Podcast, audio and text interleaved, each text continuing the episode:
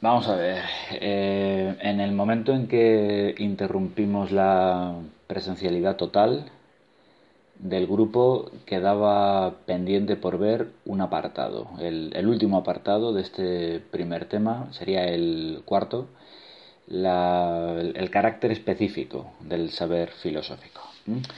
Un apartado que viene a, bueno, a recoger una serie de cosas que hemos ido viendo a lo largo de este tema. Con él volvemos al comienzo, al problema que planteaba el, primer día de clase cuando empezaba diciendo que, bueno, pues que, este primer tema tiene como propósito eh, introducir la filosofía, explicar qué es la filosofía, definirla, pero que eso es un problema porque la filosofía no se puede definir. Y todo lo que venimos viendo desde entonces no es más que darle vueltas a esta cuestión de, cómo es que no se puede definir la filosofía, por qué no se puede definir. Y si no se puede definir, eh, entonces ¿qué es? ¿Es algo, acaso? Eh, bueno, hemos visto diferentes aspectos de la cuestión, pero ya os digo, vamos a intentar cerrar esto, más o menos. No va a quedar cerrado, no va a quedar resuelto cuando dije eso lo dije en serio, o sea, en realidad no vamos a definir la filosofía porque no se puede, todas las definiciones que hay son insatisfactorias, incompletas, y realmente aprender qué es la filosofía supone necesariamente eh, ir viendo los problemas que la componen, y eso es algo que haremos a lo largo del curso, no en el primer tema, así que solo al final del curso, seguramente podremos intentar responder a esa pregunta, ¿no? O sea, me he enterado ya, a estas alturas, con todo lo que llevamos a, cuestas, eh, me he enterado ya de lo que es la filosofía. Es decir, que es algo a lo que se le va cogiendo el tranquillo, por así decirlo, sobre la marcha, no algo que se pueda explicar desde un principio. Bueno, vale, para ver esto, lo que estaríais cogiendo en clase, si estuvierais en clase, tomando vuestros apuntes y demás. La filosofía, ya lo hemos dicho, hablando de Ortega, por ejemplo, es uno de los modos que nos ofrece la cultura para orientarnos en la vida. O es, como no sé si llegué a decir en clase, eh, es uno de los modos que tenemos de organizar el caos, que decía otro filósofo, Deleuze, en el siglo XX, ¿eh? un filósofo francés. Bueno, la formulación a la que recurramos, no importa. Eh, tenemos una serie de cosas que son fundamentalmente eh, la ciencia, el arte, la religión y la filosofía, esas cuatro, ya las hemos mencionado, que, nos sirven para eso, ¿no? que nos dan, digamos, un, un rumbo, ¿eh? que nos permiten encontrar nuestro camino en la vida, ubicarnos, ¿no? Y en esta asignatura pues estamos viendo la filosofía, evidentemente, nos tenemos que centrar en ella, pero como la filosofía tiene cosas en común con estas otras tres, pues tenemos que ver qué es eso que comparte con ellas y también qué es lo que la hace diferente, ¿vale? Bueno, eh, vamos a empezar por las eh, similitudes y diferencias, lo que tienen en común y lo que no, la filosofía con la ciencia, que es la relación más interesante, más eh, provechosa de las tres que vamos a hacer, porque al fin y al cabo, como, no me canso de decir, la ciencia y la filosofía han sido lo mismo durante, durante siglos, realmente. Los filósofos han sido los científicos y viceversa. Solo a partir del siglo XIX se separan y ya empezamos a verlas como dos cosas claramente distintas, pero bueno, tradicionalmente no ha sido así y todo filósofo ha cultivado alguna ciencia, ¿no?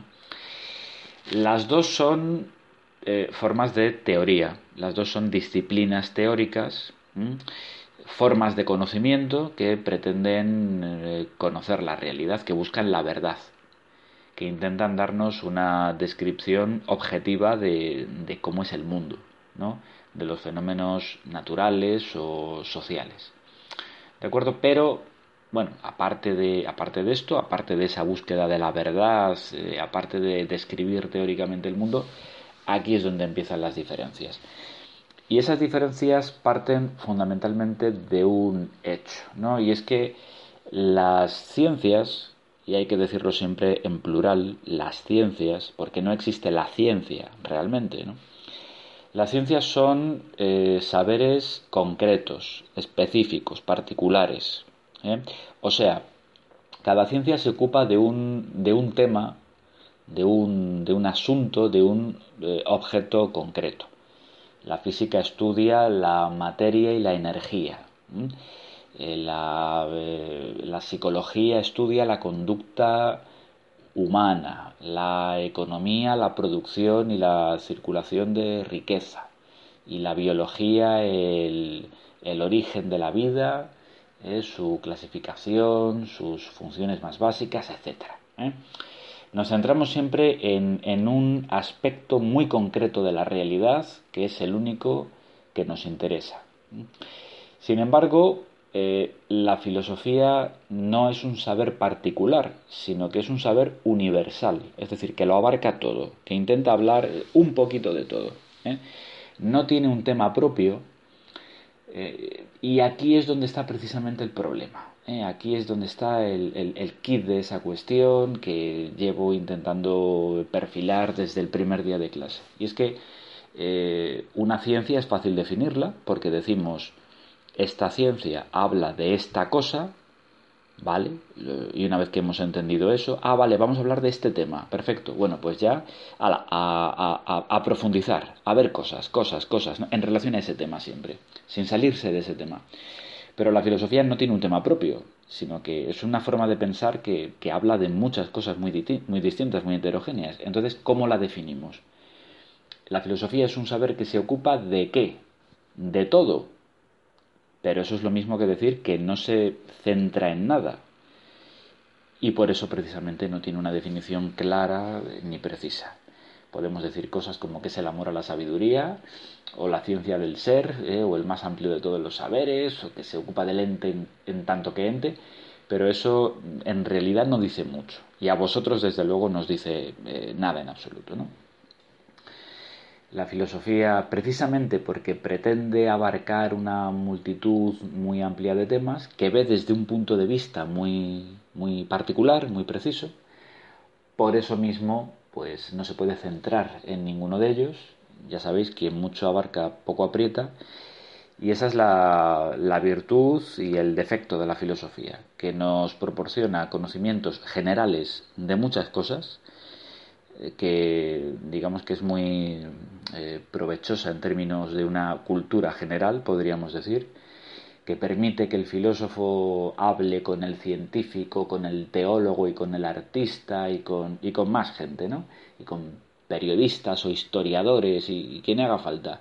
Y que tenga siempre un conocimiento mínimo de esas materias, ¿eh? que no haga mucho el ridículo al hablar con ellos, pero desde luego nunca es el, el especialista en ninguno de esos campos. ¿eh? Y es que, claro, las ciencias, precisamente porque tienen un, un objeto propio, un, un, tema, un tema particular y por tanto un, método, pues están muy, muy especializadas en ese campo concreto, mientras que el filósofo es alguien que no es un especialista, que es todo lo contrario de un especialista. Eh, como decía, la filosofía no nos hace especialistas en nada, la filosofía nos proporciona un bagaje cultural, unos conocimientos, una cultura general muy amplia. Es complementaria de la especialización a la que nos obliga el mundo actual. Hoy en día, hagas lo que hagas en la vida, tienes que especializarte mucho en algo, en un mundo que es muy competitivo además y hay que ser siempre el mejor en lo tuyo, ¿no? Para sacar mejores notas, para conseguir becas, para conseguir trabajos y todo lo demás. Y la filosofía en ese sentido, claro, sí, es inútil por supuesto que es inútil, sí, ¿no? Esa impresión tan, tan habitual, tan típica y tópica, porque no nos convierte especialistas en nada en particular, sino que nos proporciona unos conocimientos amplios, que es una cosa que tendemos a despreciar mucho, pero que luego es lo que diferencia a un ciudadano culto y formado de un especialista que puede ser muy muy bueno en lo suyo y un absoluto ignorante en todo lo demás, ¿eh? que a lo mejor no, no sabe nada del mundo en el que vive por muy buen profesional de lo suyo que sea. ¿eh? Las ciencias, por seguir con estas diferencias, las ciencias, precisamente porque tienen un método y están altamente especializadas en un campo específico, pueden hacer demostraciones. ¿eh? Demuestran mediante experimentos y demás, mediante distintos procedimientos lógicos o empíricos, ¿eh? demuestran lo que dicen y tienen valor predictivo. En su campo un científico puede hacer previsiones que por lo general se cumplen, ¿eh? con un margen de error eh, mínimo, que bueno, depende de la ciencia de la que estemos hablando. Y en cambio, el filósofo, que no tiene objeto propio y no tiene un método específico tampoco, eh, el filósofo lo que hace es argumentar, razonar, en fin, en suma, la filosofía no es demostrativa, es interpretativa. La filosofía, cada filosofía, la filosofía de Platón, la de Aristóteles, la de Kant, la de Nietzsche, la de Ortega y Gasset o quien fuera, cada filosofía es una interpretación de la realidad, de la realidad en su conjunto. ¿eh? Pretende describirnos un montón de fenómenos y desde luego el, el papel que el ser humano ocupa en todo ello, pero no deja de ser eso, una interpretación fundamentada, razonada, con, en fin, que requiere mucho estudio y mucha información y mucha elaboración, está todo muy pensado, pero desde luego es discutible. ¿eh? No es una demostración definitiva de algo, como podemos encontrar en, otras ciencias, definitiva o casi, sino que es una interpretación siempre provisional, eh, argumentada y discutible del mundo la visión del mundo que tiene un determinado filósofo, un determinado teórico. ¿Vale? Y por último, toda ciencia, cada una de las ciencias, la física, la química, la biología, la psicología, la sociología, cada ciencia tiene un paradigma, que es lo que uno estudia cuando va a la facultad correspondiente. Cada ciencia tiene un conjunto de teorías vigentes en un momento dado para esa disciplina. ¿eh? Es decir, eh, hay una física de ahora mismo, la física de comienzos del siglo XXI, que incorpora todos los nuevos descubrimientos, todos los avances que se han hecho en la física y va desechando eh, determinadas teorías que se ha demostrado que eran erróneas. Pero bueno, en general el balance es positivo, es decir, el, saber es acumulativo. Los, libros de física van creciendo, son cada vez mayores.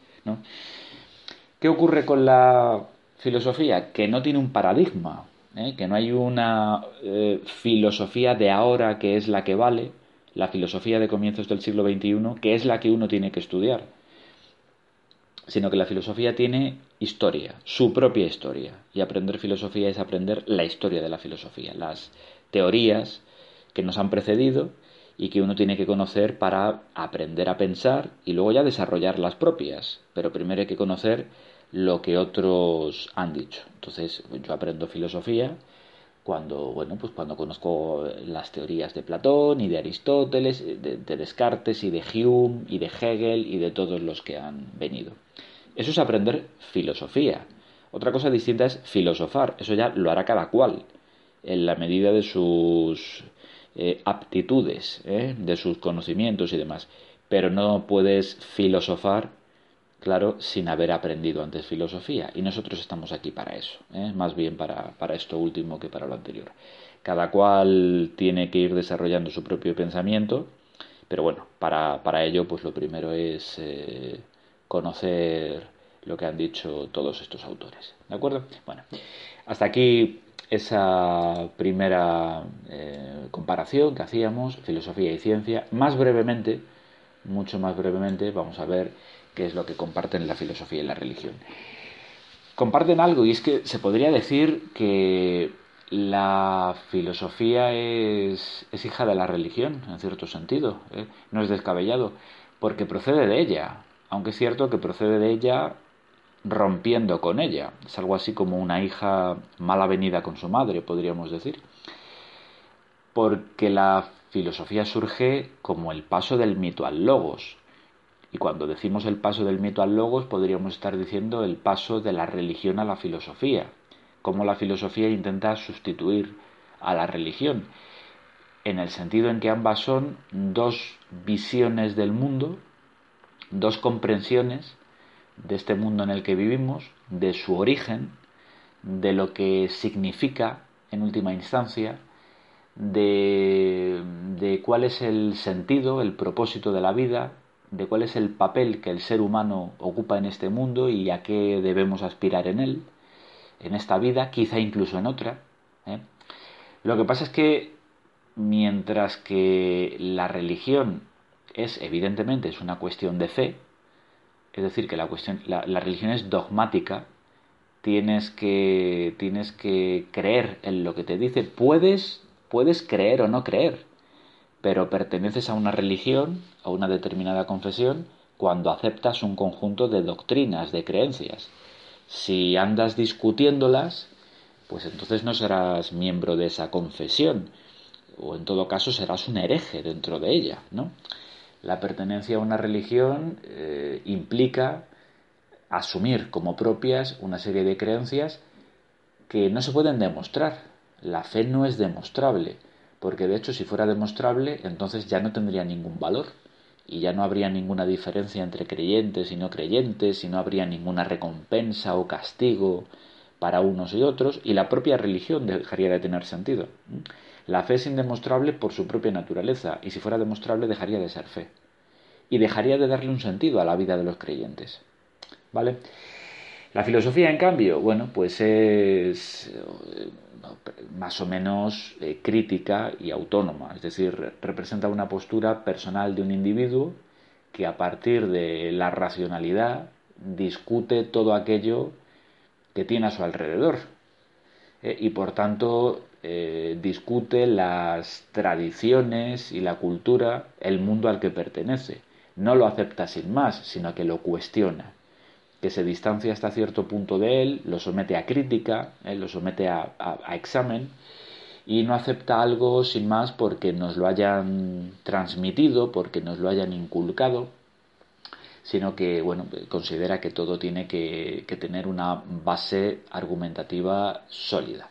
La filosofía representa siempre una postura más o menos escéptica, una postura descreída, crítica acerca de, todo lo establecido y por eso su relación con la religión pues eh, a menudo ha sido tensa.